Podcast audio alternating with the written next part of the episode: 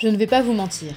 En me rendant à cette exposition intitulée Héroïne romantique, je m'attendais à bouillonner devant une suite de tableaux de femmes éplorées, diaphanes et toutes plus cucules les unes que les autres. Que nenni Au musée de la vie romantique, petit havre de paix un peu vieillot mais totalement charmant, niché au cœur du 9e arrondissement de Paris, on trouve un corpus d'œuvres très éclectique, accompagné d'un commentaire et d'un propos tout à fait actuel et réjouissant sur la condition féminine et sa représentation dans l'art.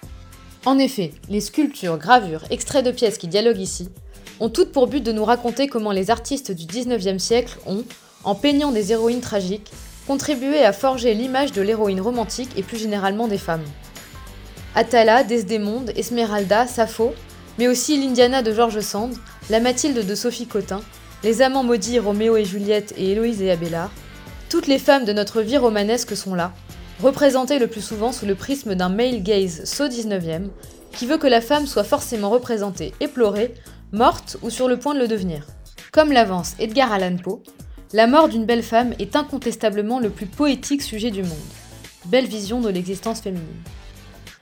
Mais cette exposition cumule les mérites, puisqu'elle nous donne également la possibilité de découvrir ou redécouvrir, car aux surprises il y en a eu, des artistes femmes du 19e.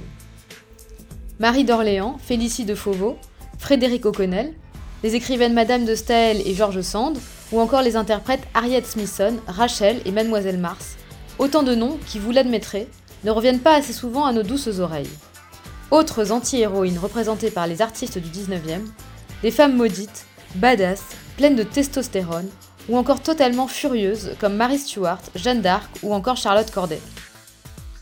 Une femme, diabolisée par l'histoire, comme si avoir des convictions, un peu extrêmes j'en conviens, faisait automatiquement sortir la femme de son sexe, comme l'écrivaient à l'époque les commentateurs du meurtre de Marat.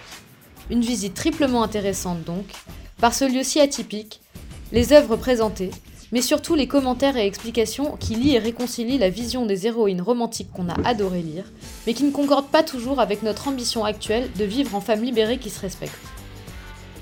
Une visite qui réconciliera donc les amatrices et amateurs d'art et les féministes tendance romantique.